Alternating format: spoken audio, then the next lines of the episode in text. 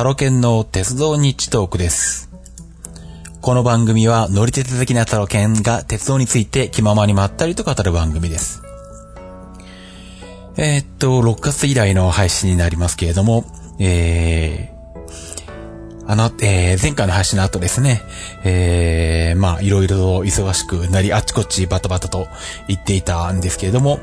えーっと、まずはまあその話もしていたいと思うんですが、えっ、と、もうえっ、と、東京ぐらいに行ってきたぐらいの細かいのはもうあの、あげません。もうその辺はあの、もう特にどうということもなく、えー、まあ、青春18で行ったりとかバスで行ったりとかしたんですけど、もういつも通り多くしてるぐらいなんで、えっとですね、お話しするのは、まあ、前回の配信でも、えっ、と、予告していったんですけれども、えー大阪に、えー行くにあたって、えついでにですね、あの、坂本ケーブルの秘境駅に一個、えー行ってきまして。えーっと、蓬莱岡とも立山ですね。えーっと、6月の、えー、中頃ぐらいかな。うん。えーまあ予定通り行ってきたんですけれども、えっと、ちょっと天気が悪かったですね。まあでも、雨はほぼ降ってなかった。まあほんのちょっとパラパラしたぐらいなんで、えー、まあ、あのそれほど影響はなかったんですけども、えーっと、ただですね、最初に蓬莱岡に行って、えー、で、予定通り、えー YouTube ライブで生配信して、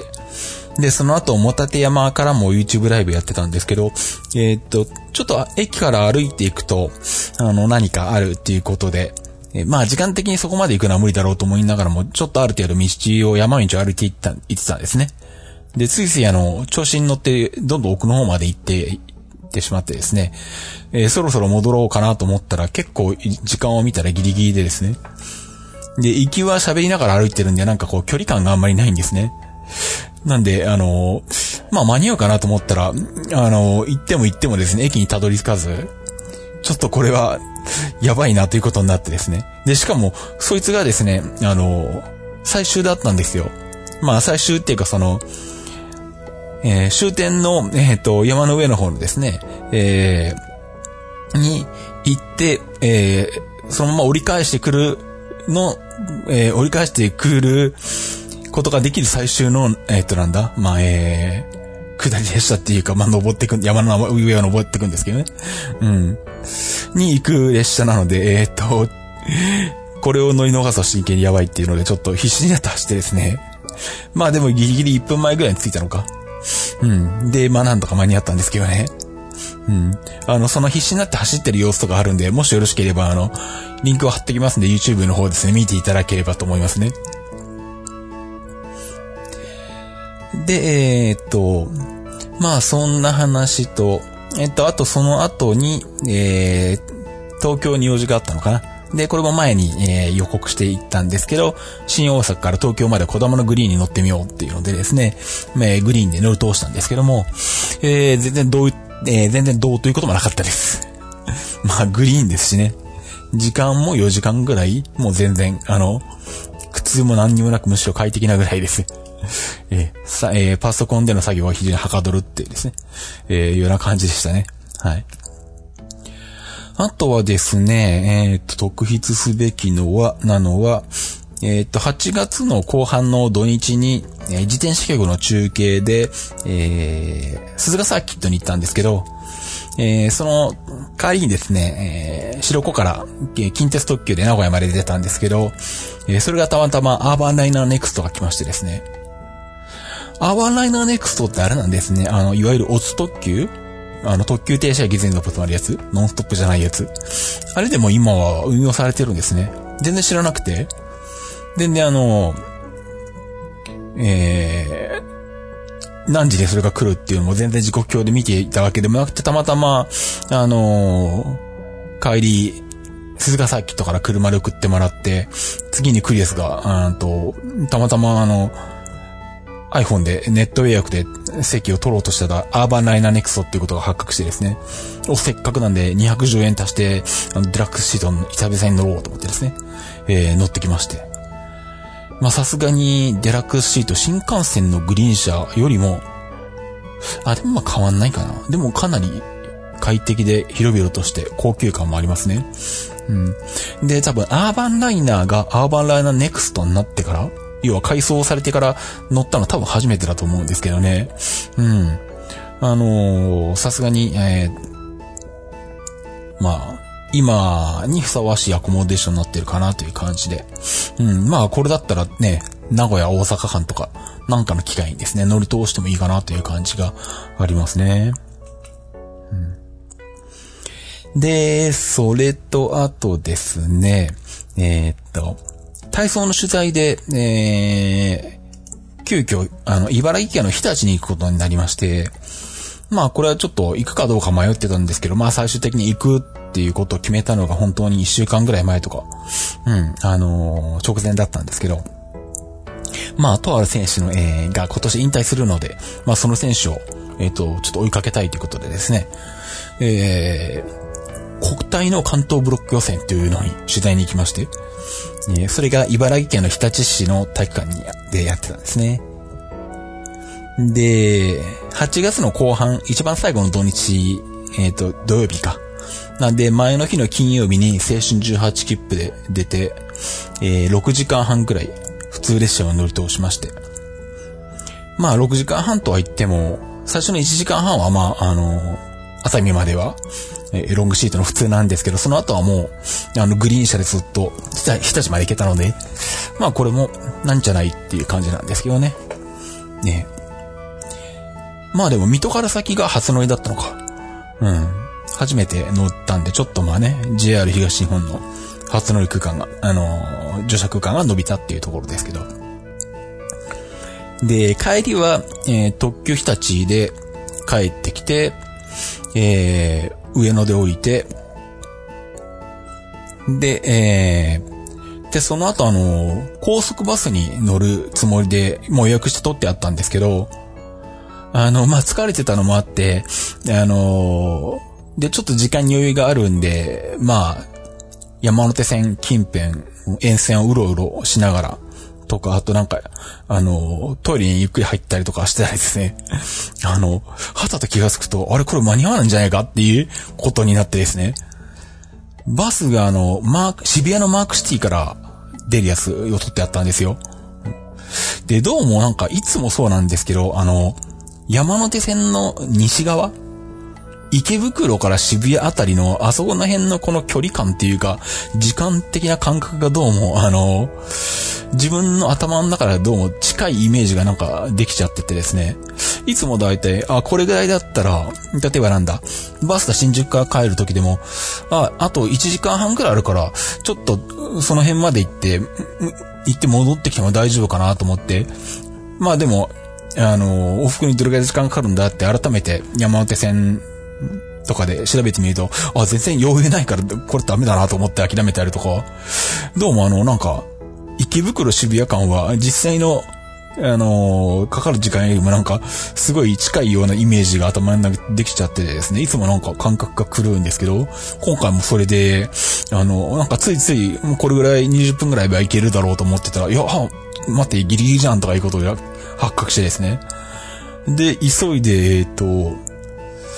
まあ、山手線にこう、飛び乗ったんですけど、えー、そしたらなんだ、まず乗り換え案内で見ていった時の日付があの1日ずれてて違う日だったので、えー、列車の発車時間が、違っていて、あの、一本乗り遅れててですね。で、さらにあの、事故かなんか、かトラブルの影響で、あの、山手線が遅れててですね。で、列車の間隔が空いてるので、あの、新宿で止まった時に、時間調整のために2分止まりますとか言われて、もうこの時点で、あ、もう絶対ダメだなっていうので諦めて、で、しょうがないんで新宿で急いで降りてですね。で、もうそれが、あの、なんだ、乗りたいバスが渋谷マークシティを出る、本当にもう5分前ぐらいとかだったんですね、新宿で慌てて降りたのが。で、とりあえず、そのままだと、あの、バスのチケットが無駄になるんで、あの、払い戻ししたいので、急いでバスタ新宿の4階の、あの、窓口のところに行ったんですけど、もうあの、バスの発車時間とほぼ同時ぐらいに窓口に行って、これキャンセルしてくださいって急いで行って、まあなんかあの、もうギリギリなんだけど、なんか渋々こうなんか、係の人が、キャンセルしてくれて、まあ助かったんですけどね。うん？まあ、あのー高速バスの払い戻し手数料は100円なんで、うん、手数料はそんなにかかんないんですけど、まるまる、あのー無駄にしてしまうとさすがに3000円弱ぐらいなんで、ちょっと痛いかなっていうところだったんで、ちょっとあれは助かりましたが、まあ問題はその後どうするかっていうね。もう静岡に帰る方法は一切ないので、JR ももちろん、あのー終わってますし、もう、その時点で11時20分とかなんだよな。うん。だからもう本当にどうしようもないんで、もうしょうがないので、えー、どっかで一晩過ごそうと。でもホテルはまあ、高いし、多分どこもいっぱいだろうし。うん。で、また翌日、午後から仕事を入れてあったんで、ゆっくりもしてられなかったんですね。なんでまあ、もう始発まで、あの、居場所ができればいいかと思って、結局、神田駅前の、えー、そう、最初はネットルーム行こうかなと思って、神田駅から近くのネネットルーム行ったんですけど、あ、もう今日は満室ですって言われて、やっぱそうなのかと思ってですね。まあ諦めて、あの、神田のすぐ、駅のすぐ前の、えー、漫画喫茶に行ってですね。えー、まあそこで6時間コースかなんかで、えー、ずっと置いて、まあ、まあ取材のあの記事なんかも書かなきゃいけないんで、そこで自分のノートで記事書いたりとか、あのーまあ、して、まあ、まあ寝ずにそのまま時間を、えー潰してですね。で、神田を5時5分発の、えー、京浜東北線か。これでの、これに乗って東京まで行き。で、東京5時20分発の東海道線の始発に乗って、まあ静岡に向かったんですね。で、この時間に乗るとですね、えー非常に乗り継ぎとか条件が良くてですね、まあ、まずこの5時20分発の東海道線の下りが沼津行きなんで沼津まで行けるんですね、直接。大体熱海で乗り換えることが多いんですけど、えー数少ない沼津行きで、まあ当然、あの、グリーン車がついてるんで、沼津までグリーン車に乗っていけると。で、こいつが沼津に着いて3分後に、えーホームラインの静岡があるんですね。そうすると、整理券310円か。あれを払うと、えー、さらに、えー、ホームライナー静岡は373系の特急車で運用されてるんで、特急用車両で、えーこれも快適に行けるっていうことでですね。もうこれ、もうこれで行こうと思ってですね、前の晩から、えー決めてあったんですけど。まあでもあれですね、あの、沼津で結局1分遅れて、2分乗り継ぎ。で、しかもホームが変わるんで階段登り降りしなきゃいけないっていうね。もうあの、だから整理券をホームで買ってる暇がなくてですね、もうとりあえず乗っといて車内で払うっていうね。そのパターンになってましたね。結構、あの、同じパターンで乗り継いでる人が多いのか、あの、ホームライナーの、あの、整理券の自販機をホームにやるんですけど、そこに10人ぐらい並んでるってたんですけどね。あこんなの並んでたら間に合わないだろうとか思って。あの、もう無視してもう乗り込んじゃったんですけどね。多分並んでた人も発車直前に諦めて乗り込んできたんじゃないかと思うんですけど。まあまあそこそこのじ、あの、人数乗ってましたね。まああとまあその東京から乗ったグリーンも結構、満席に近いぐらい乗ってたんで、まあ、まあ夏休みであるとか、青春18切符があったとかっていうのもあるんでしょうけど、日曜だったのか、その日は。うん。まあ日曜だったのもあるんでしょうけどね。うん。かなり混んでましたね。あ、あとあれか。あのー、コーズでかなりの人が降りたのが、あのー、なんか、自衛隊のなんか演習かなんかの、なんだっけ。前、名前忘れちゃいましたけど、教えていただいたんですけどね。なんかそれが見れるみたいなのがある、あったらしくてね、イベントで。多分そういう目的で、あの、行った人も、乗ってた人も多かったみたいですね。なんで、コーズで、あの、こんな人が降りるのかっていうぐらいゾロゾロ、あの、コーズのホームが渋滞するぐらいに 人が降りてて、なんだっていう、最初何があるのか全然知らなかったので、なんでこんなにコースで人が降りるんだと思ったんですけど。うん。まあそういうお客さんがいっぱい乗ってたんで、もう、一時はグリーンも満席近くになってましたね。まあそんな感じで、えっ、と、5時20分に東京出て、静岡に8時16分着。で、まあ、帰って、まあ寝て、まあ午後に仕事に行ったというような感じでした。まあ正直こうやってあの、なんだ、最終を乗り逃すのは初めてなんで、ちょっと自分でもびっくりしましたけどね。うん。まあでもまあ、まあ、なんかこういうね、あの、予想外のことがあった時に、東京でどうやって居場所を確保するのかっていうのを、まあ、一回ぐらい体験しとくのもありか、と、前向きに考えることにしてですね。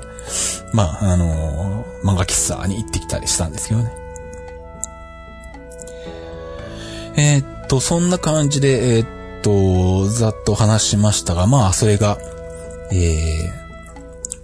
ー、この9月前半ぐらいまでの中の、まあ、トピックスです。で、この後ですね、えー、まあ、8月のその、えー、体操の主体が終わった後はちょっと落ち着いてはいたんですけど、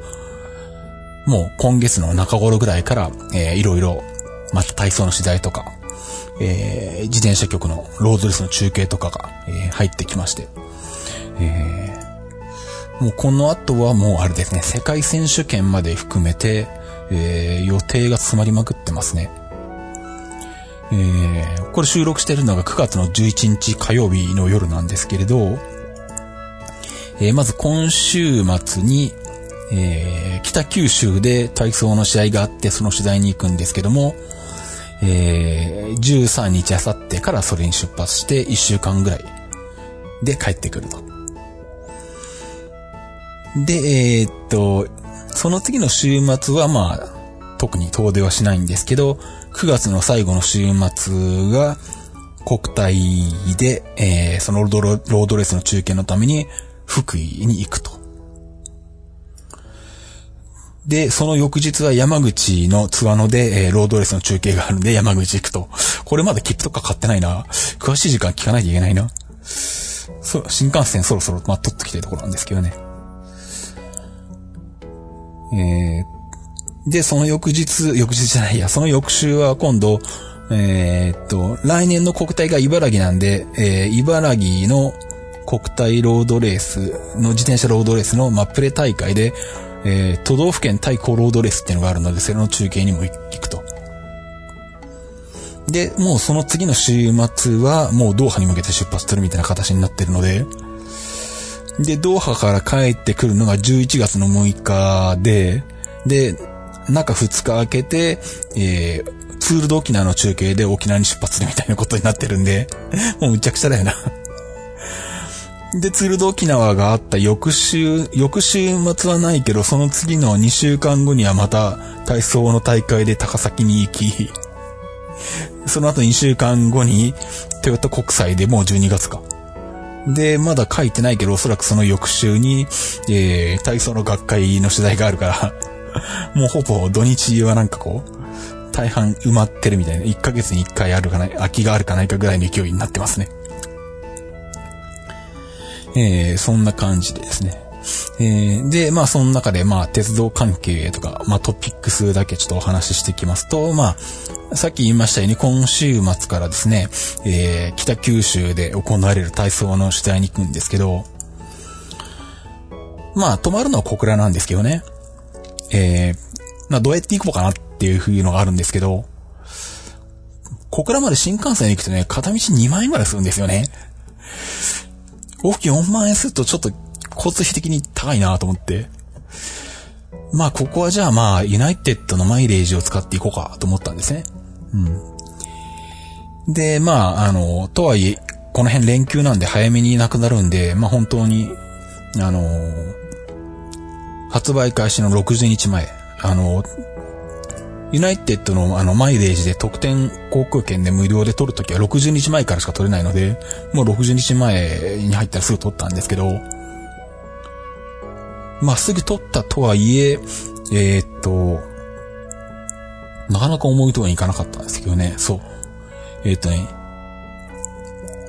まあ他の番組でもよく言ってるんですけど、静岡空港からアンナの便は、えっ、と、新千歳行きか、えー、那覇行きしかないんで、まあ新千歳経由か那覇経由になるんですけど、えー、そんな中でまあ、えー、まあユナイテッドの、あの、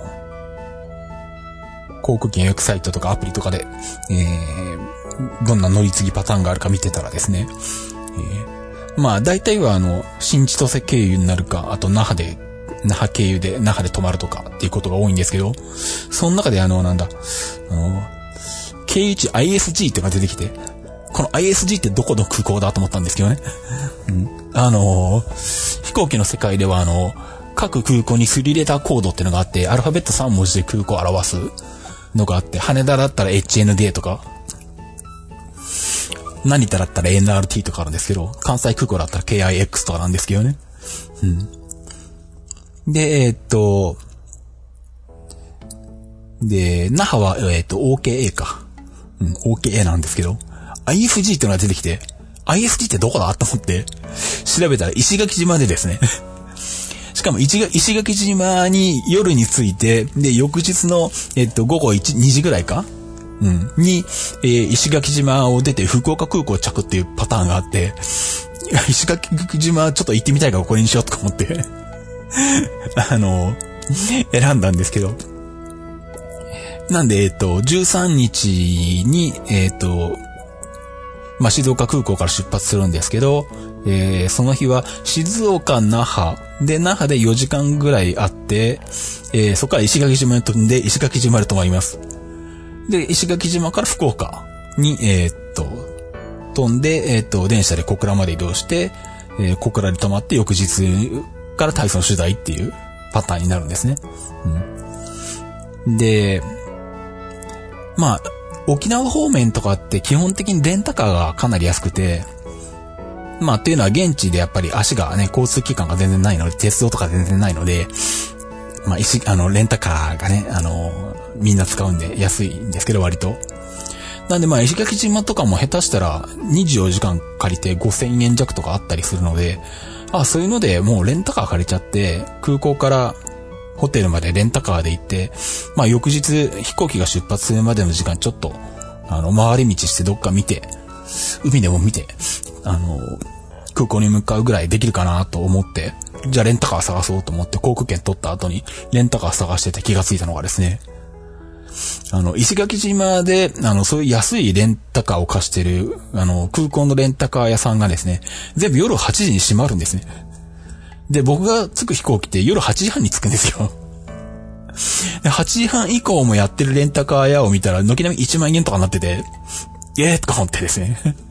マジかよとか思いながら。ちょっと1万円出すのは、なんか、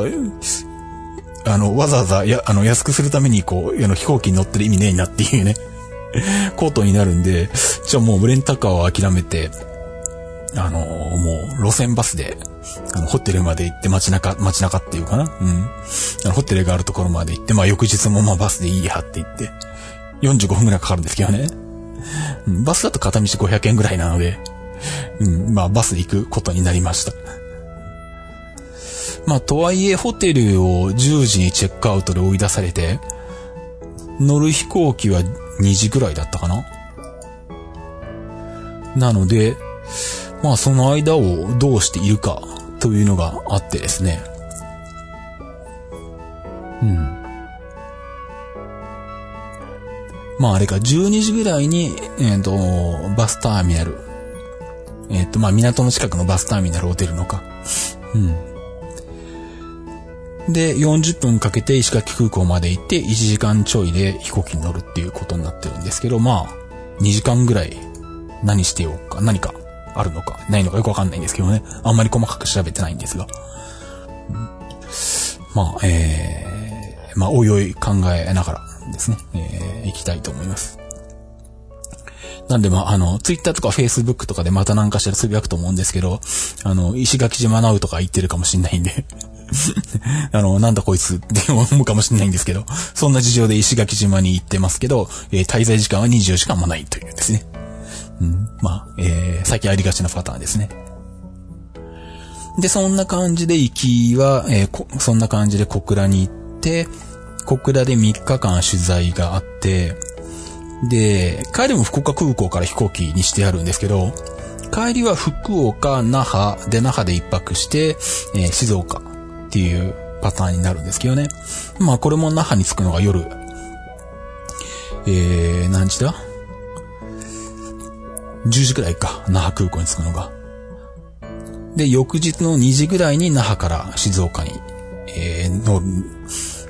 乗るので、まあ、これも滞在時間は24時間もないんですけど、うん。まあ本当に寝て起きてちょっと時間があるぐらいですね。うん。で、まあそんな感じで、えー、帰りも那覇経由で帰ってくるんですけど、福岡空港から。本当は取材が終わった当日の、えー飛行機でもう、福岡空港出発したかったんですけど、まあや、なんでしょう。もう連休、あ、連休か、この日まだ。んそうだよな。連休、うん？だよね。敬老の日だからね。うん。17日だから。うん。やっぱ連休のせいかですね、あの、取れなくて、そもそももうあの選択肢の中に出てこないんですね。うん。で、しょうがないので、えーっと、さらに翌日の18日福岡発でやっと取れたんで、それで取ったんですけれど、で、そうすると、17日に取材が終わった後、えー、18日夜に福岡空港から那覇に向かうまでの間、まあ、丸1日くらい時間があるんですね。で、まあ、どうしようかなと思ったんですけど、まだあの、なんでしょう。あの、筑肥線とか、唐津線とか、あの辺に乗ってないんですね、JR の。なんで、あの辺に乗ってこれないかと思って、時刻表をこうですね、いろいろ駆使して、乗り継ぎパターンをいろいろ考えてですね。にしかもあの、なんだ。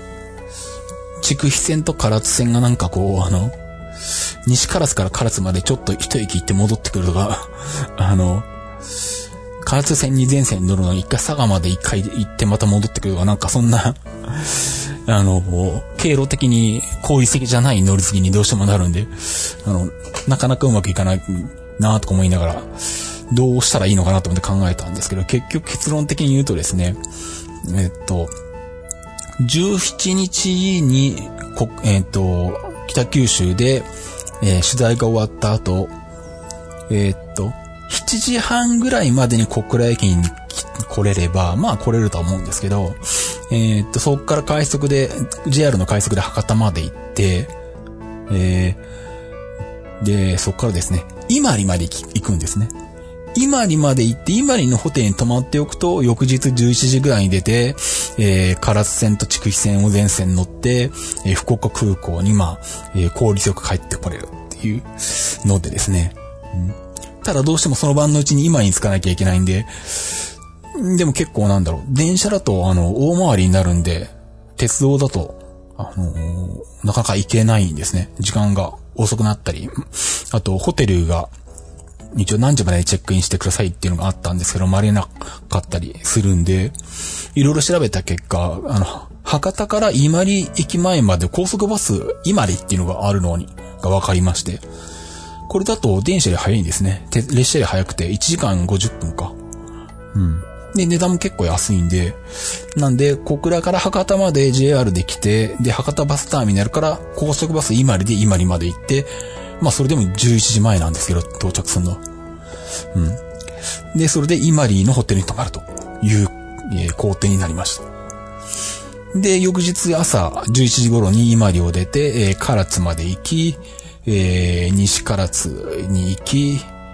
えー西唐津から佐賀まで降りて、佐賀からまた西唐津に戻ってきて、っていう、そんな工程になるんですけどね。うんで、筑肥線で福岡空港まで来ると。まあ3時過ぎに福岡空港に着く感じですね。まあひょっとしたら空港まで行かずに福岡、博多駅あたりで降りて、まあなんかうろちょろしてたりとかするかもしれないですけど。で、夜22 20時20分の那覇行きの、えー、アナに乗って、那覇に行って、えー那覇で泊まると。で、翌日、えー2時10分の、えーアナで、えー静岡に帰る。いうような工程なんで、結局1週間ぐらいになっちゃいましたね。まあ、えー、しゃあないかなっていうとこですけどね、もう買って、あのー予約取ってしまったので。ただ問題は台風が来てるんですよね。で、どうも、行きが大丈夫っぽいけど、帰りがぶち当たるんじゃないかっていう 話もあってですね、これ、結婚になったらどうなるんかよくわからないんですけれど、うん、特になんだろうな、沖縄に着いてから台風で飛行機が飛びませんとか言われるのが最悪なんですけどね。うん。まあ、ちょっとこの辺はどうなるかわかんないですね。早めに来られても、今里に泊まって筑肥線とかに乗るのが乗れなくなるのもそれはそれで困るし。うん、でも飛行機が飛ばなくなるのも困るんで、まあ、日本に方に来ないでくれと思うんですけどね。うん、ちょっとどうなるかわかんないですね。今年の台風はね、うん、ちょっと怖いですからね。なんでまあちょっとこれも波乱含みなんですけれど、一応今んとこはそんな予定になっています。で、それとですね、もう一つ。えー、まあその体操の、えっ、ー、と、取材の2週間後の週末に今度国体のロードレースの中継があって、えー、国体は今年福井県なんで福井なんですけど、えー、福井の勝山でやるんですけど、えー、っと、まあ、せっかくなんでやっぱりどっかに行ってこよう。というか、その、えー、っとですね。まあこれて、あの、なんだ、繰り出しテッカービルなんかでも何回か話してるんですけど、あの、アルペンルートを通っているあの、トロリーバスですね。あれがあの、今年で、トロリーバスから、あの電気バスに置き換えられるんですね。まあ今年でてか、今シーズンいっぱいまでトロリーバスで走ってるんですけど、えー、アルペンルート冬になると閉鎖になるんで、えー、まあ11月ぐらいからかな。あの、閉鎖になるんですけど、えー、閉鎖になる前ではトロリバスが走ってるんですけど、えー、っと、春になって来年の春から、えー、アルペンルとか開通した時にはもう電気、えー、っと、電、電動バス、電気バスになってるっていうことになりまして、で、で、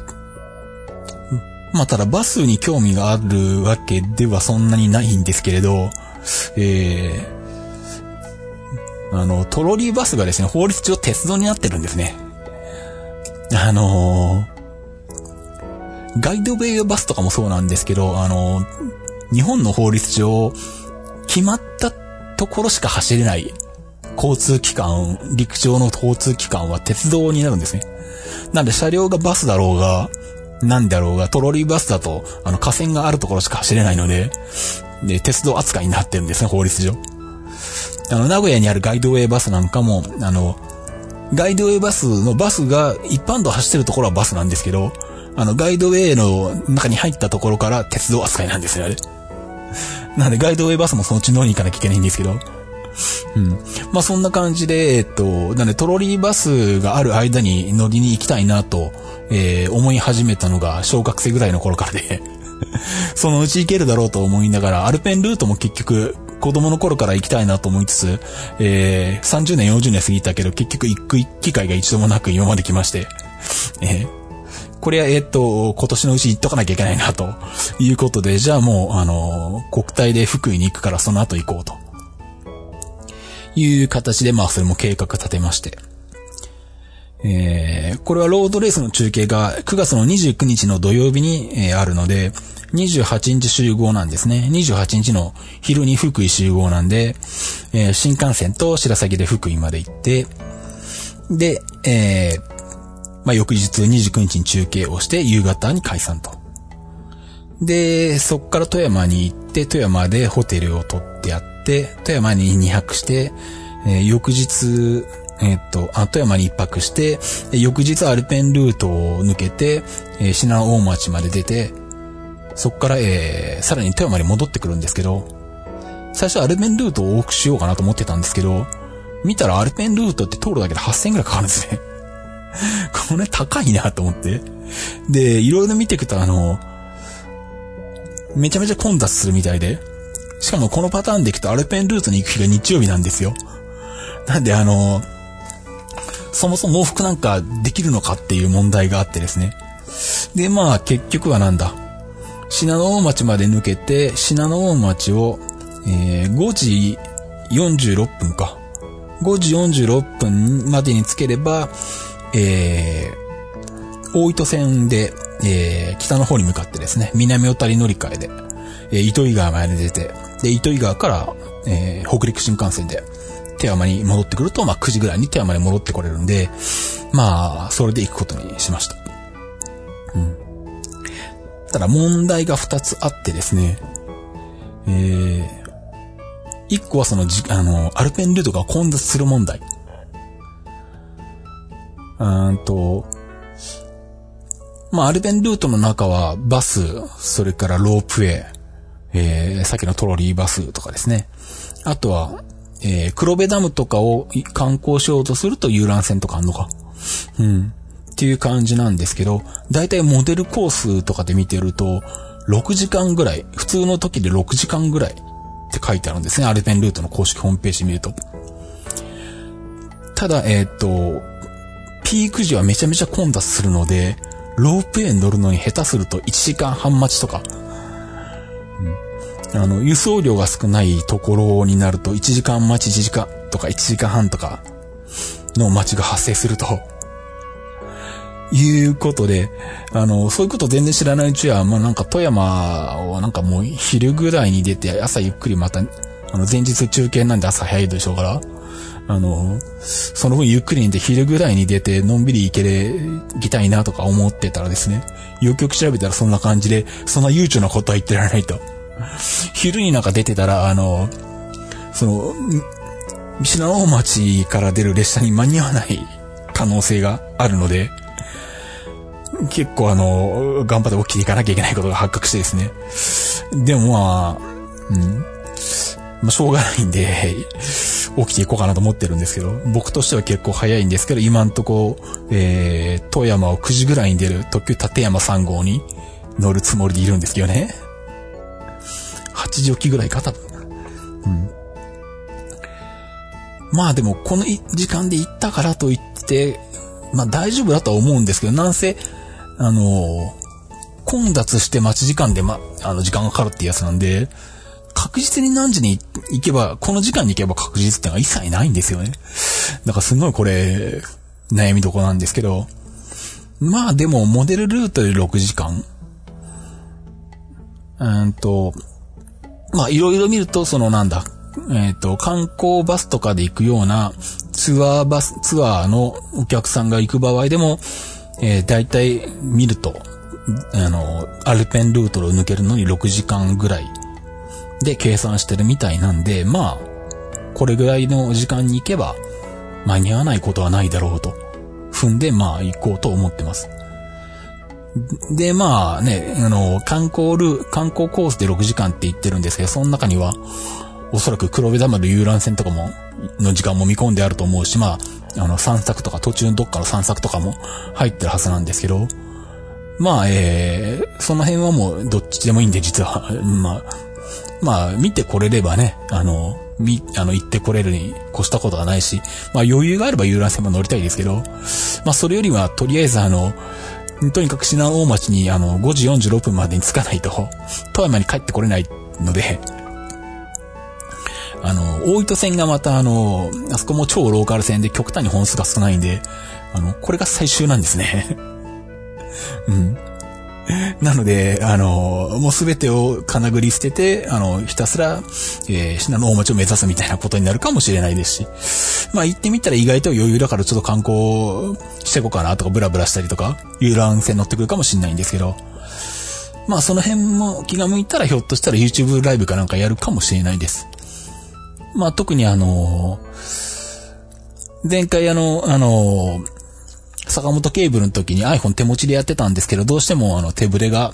あの、目立つので、今回あの、iPhone 用のジンバルを買ったもんですからね。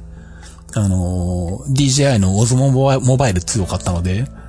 まあ、それも、えー、試したいというのもあるので、まあ、気が向いたらその辺で生中継とかやるかもしれないです。まあ、えー、Twitter とか Facebook とか見ておいていただければ、あの、み、あの、わかると思います。まあそんな感じなんで、えー、アルペンルートめちゃ込む問題はあるんですけど、まあなんとか頑張って、あのー、乗り遅れないようにですね、えー、行ってこようと思います。で、富山まで戻ってきて、で、本当は、あのー、高山線で帰ってくる予定だったんですね。うん。ところが、えっと、ここで第二の問題が発生しまして、えー、先日の、えー、台風で、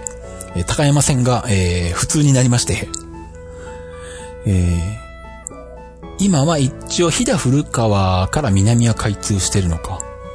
あと、井の谷ぐらい、井の谷からもうちょっと南までは、えっ、ー、と、開通してるんですけど、えー、今普通になってる区間は、えっ、と、復旧の見込みがまだ立たないっていう状態なんですね。で、代行バス走ってるんですよ。で、まあ、もともと、あの、この、北陸に行って帰ってくるこれが、あの、まあ、前も何回み、あの、言ってるんですけど、この番組で。あの、北陸観光フリ切符を使っていくつもりだったんですね、また。うん。あの、片道白崎で片道高山線経由の飛騨で帰ってきて、えー、静岡までの新幹線も往復ついてて1万9000円っていう格安の切符があって、福井に単純に往復するよりも安いぐらいなので、もう今回もすっかりそれで行くつもりでいたんですけど、で、そんな中で高山線が普通になって、これはどうなのかなと思ったんですけど、まあでも代行バス走ってるし、まあ、え日程的にはアルペンルートさえちゃんと抜けて、富山に戻ってこれれば、時間的に余裕はあるんで、まあ、最悪代行バス使ってでも高山線経由でもいいかと思って、えー、まあ、あの、福井観光フリー切符で、まあ行こうかなと、えー、思っていたんですが、でも一応念のため、あの、JR 東海に聞いとこうかなと思って電話してですね、すいません、今、高山線って普通ですよねって。北陸観光フリー切符ってどういう扱いになってますかねって聞いてみたら、今高山線が普通になってますので発売停止してますって言われて えー、と思ってですね。なので、北陸観光フリー切符が使えないっていうことが発覚してどうしようと。切符どうしようと。で、他になんかこういう周遊系の切符はないのか。で、見たら静岡発着だとアルペンルートを通ってくるところまで入ってる、あフリー切符というか、えっと、周遊切符があって、か、それは片道信濃を使って片道高山線使うんですけど、結局それも高山線が普通なので、今発売停止ですと。名古屋発になると、片道白鷺で、片道信濃で戻ってくるってパターンがあるけど、それはあの、豊橋とかあの、あの辺あたりの、愛知県エリアに入らないと、あの、売ってませんって言われてですね 使えねえじゃんとかいうことが発覚して。まあ、いろいろ考えた末、あの、もうしょうがないんで、えー、そういう周遊切符の類を諦めてですね、えー、もう普通に行きは、えー、乗車券と特急券を買い、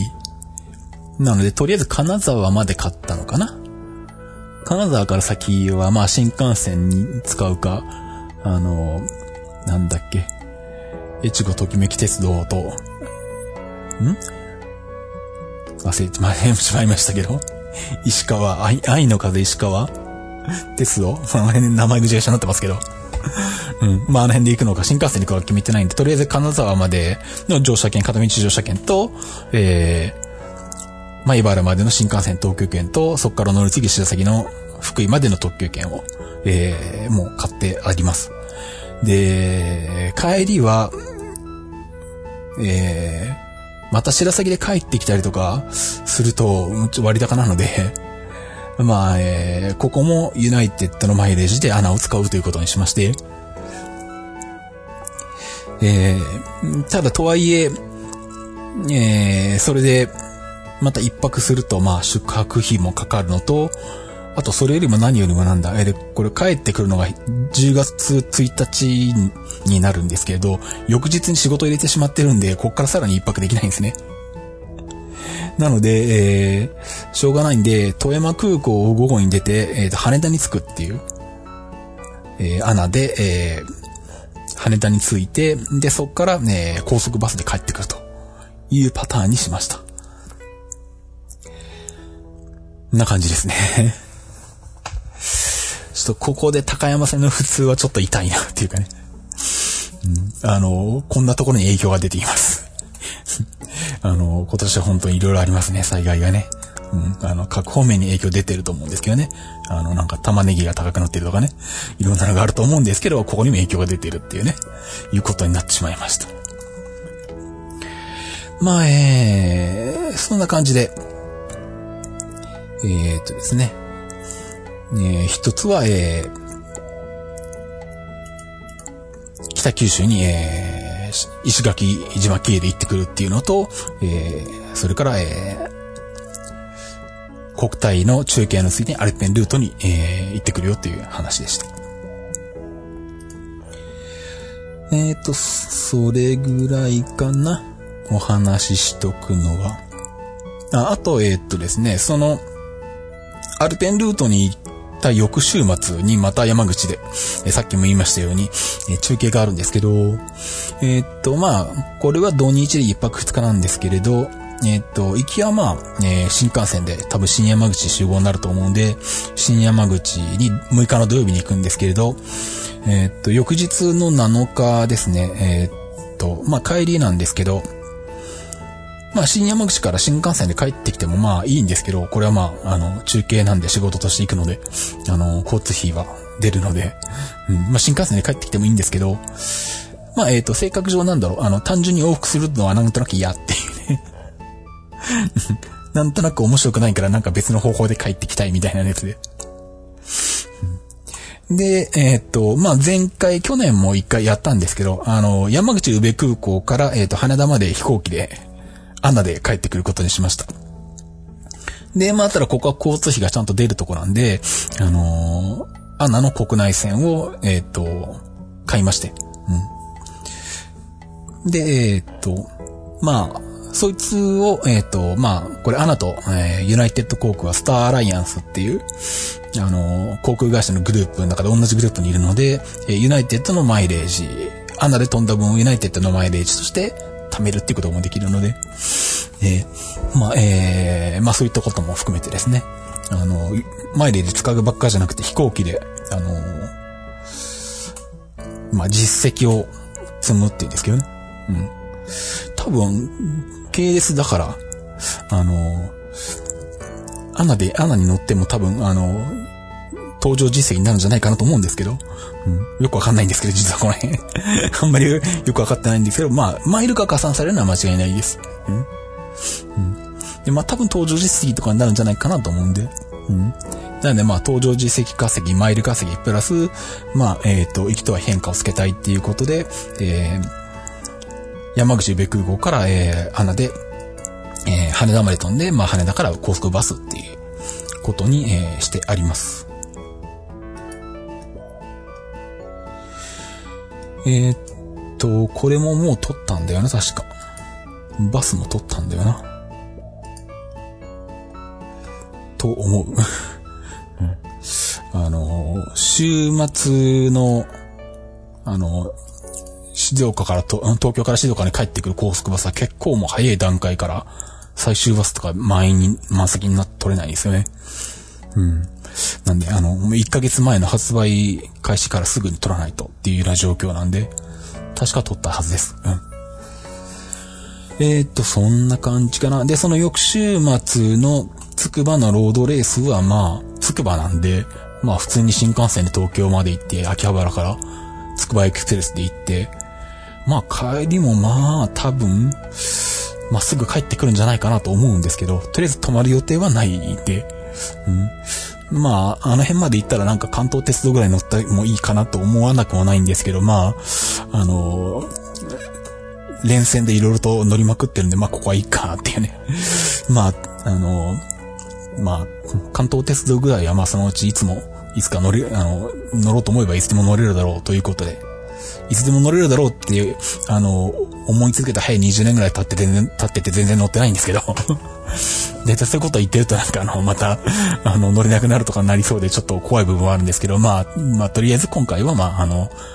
えー、今んとこは考えてないんで、まあ、これは単純往復になると思います。で、えー、っと、その後はもうドーハの世界選手権で、えー、これが、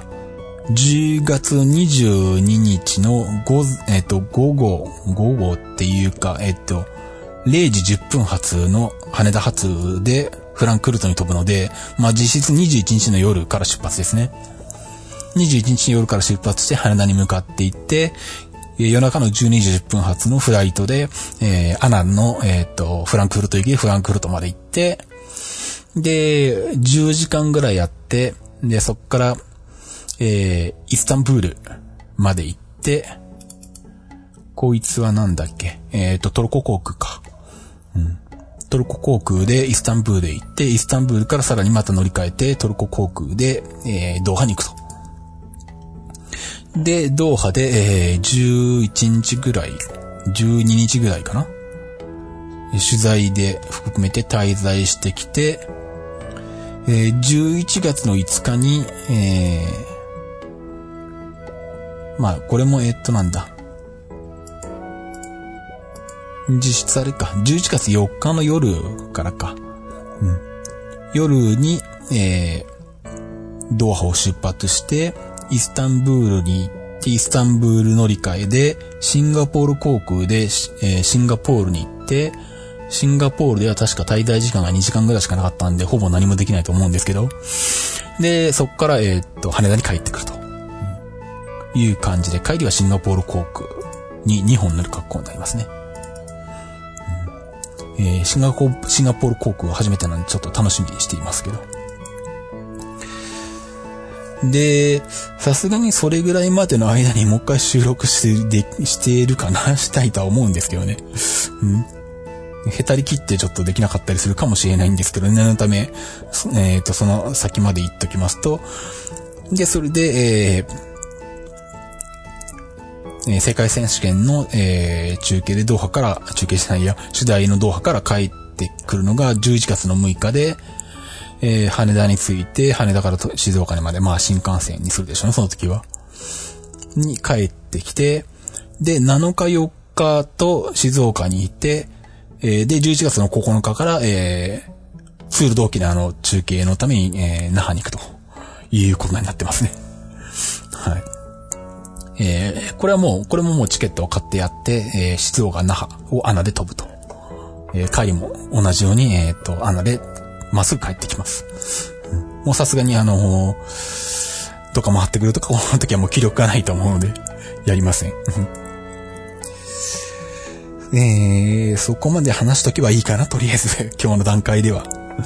はい。さすがにまあ、ドーハに行く前にはもう一回ぐらいは少なくとも配信したいかなとは思うんですけど、とは言っても、ドーハに行く前ってあ、に、もう一回配信ってあと1ヶ月後ぐらいだよな。って考えるとそんなに回らないですね。うん。えー、っと、まあ、ジムナスティックスニュースレディオショーの方でも言いましたけど、あの、世界選手権のクラウドファンディングで支援いただいた方、本当にどうもありがとうございました。えー、またあの、まあ、Facebook グループの方とかですね。あとあの、まあ、イベントも、体操の、あの、その報告会のイベントもやりますんで、えー、また、詳細決まりましたらご案内させていただきます。まあ、今回はあの、カタールに鉄道がないんでね、鉄道ネタは一切ないんですけど、あ、でもフランクフルトとかシンガポール、シンガポールは時間ないかな。